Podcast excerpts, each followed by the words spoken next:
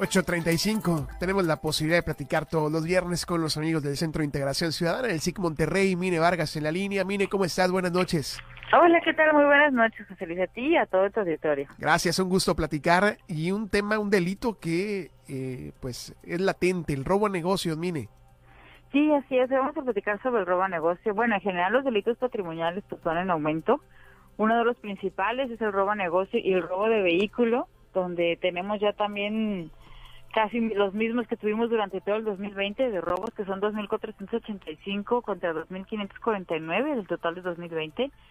Y bueno, vamos a abarcar estos dos temas. Hoy vamos a hablar sobre el robo a negocio y el próximo viernes traigo lo de robo de vehículos. Bueno, porque el, el, robo a vehículos sí me parece muy alarmante el crecimiento de un mes a otro, de julio a agosto, pero ya el siguiente viernes nos darás detalles. Sí creo que es un, y está ligado, como lo hemos platicado, al tema de delincuencia organizada y mucho más, y las cosas están complicadas en este cierre de administración, ¿no?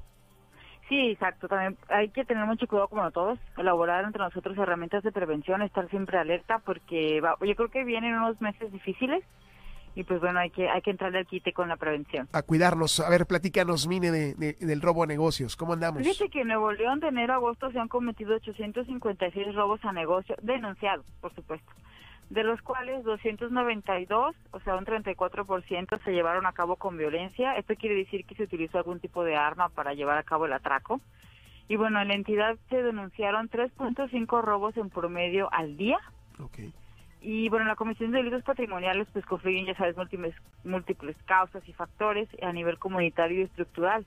Pero yo pues es muy necesario que las personas nos involucremos de manera activa generando herramientas de prevención, como bien comentábamos, y pues son acciones muy sencillas como reportar luminarias que no funcionan, lotes baldíos, casas abandonadas que muchas veces, fíjate que son utilizadas y vandalizadas y funcionan como escondites para pues mercancía robada o los delincuentes y así como para pues eh, consumir bebidas alcohólicas o drogas incluso y pues bueno todo lo que puede representar un factor de oportunidad.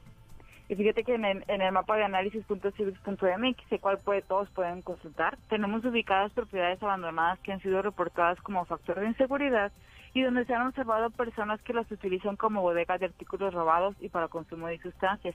Incluso hay algunas que están muy cerca de tiendas de conveniencia y donde se ha visto que la gente va, deja los artículos y se va y después regresa por ellos. Entonces todos estos reportes nos ayudan a nosotros pues para tener focalizados y polígonos de acción también. Mire, en, este ejercicio a través de Civics, eh, ¿el delito es general en, los municipios o hay ciertos focos rojos o ciertos sectores donde hay más que otros? Mira, fíjate que en el caso de robo a negocio y en el caso de ubicar propiedades que son utilizadas por delincuentes, está el centro de Monterrey, donde sí hemos visto muchas muchas casas abandonadas. Está también el municipio de García con una gran cantidad de, inmuebles que son utilizados y vandalizados.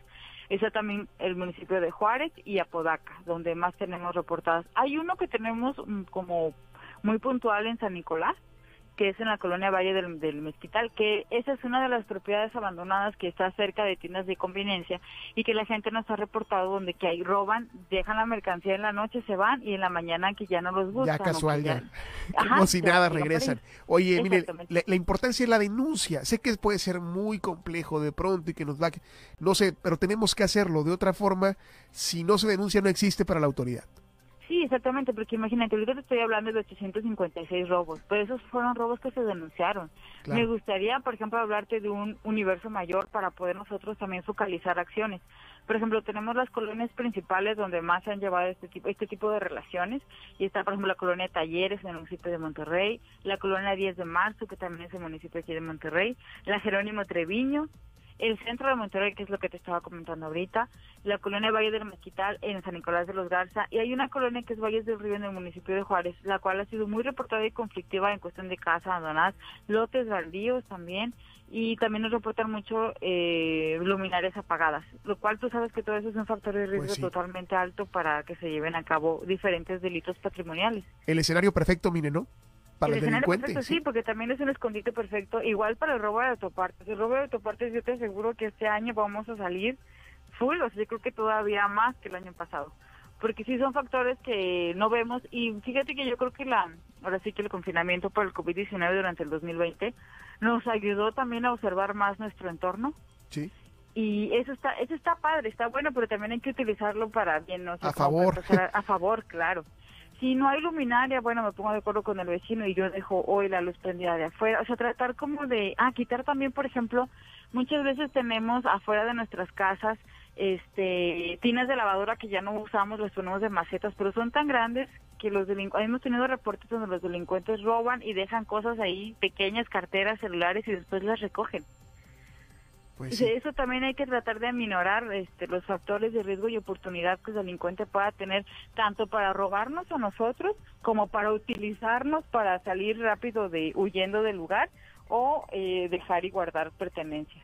Pues la verdad es que todo suma, como decimos, eh, en nuestra contra de pronto si no somos eh, vigilantes del entorno, si no hacemos comunidad con los vecinos, de alguna otra forma, lo decías, mire el tiempo que hemos estado en casa, o que durante todos estos meses muchos han estado en confinamiento ha servido para eso, pero sí eh, esta realidad de que de estos factores que pueden sumar en contra, pues sí creo que debemos denunciarlos de manera constante y estar una y otra vez denunciándolo a las autoridades correspondientes, ¿no? El tema de las luminarias me parece muy delicado porque es, es un efecto en cadena que, que, va eh, en, en prejuicio de todos nosotros, ¿no?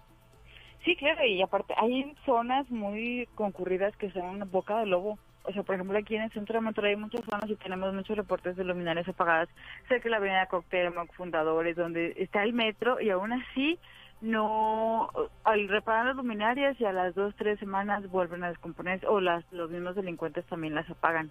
Entonces sí hay que reportar ese tipo de actos, también los pueden reportar por medio de la aplicación, sospechosos, solicitar rondines y todo para nosotros también ir localizando y focalizando polígonos de acción.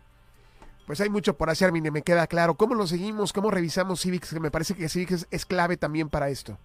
Sí, por favor, pueden entrar a la página es análisis.civics.mx. Ahí está el mapa con todos los reportes que nos hace favor la ciudadanía de mandarlos, desde servicios públicos, seguridad y vialidad.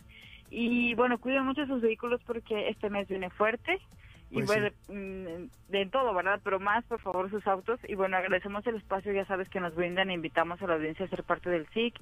Sus aportaciones son muy valiosas para continuar con nuestra labor. Y bueno, nos encuentran en redes sociales como Centro de Integración Ciudadana.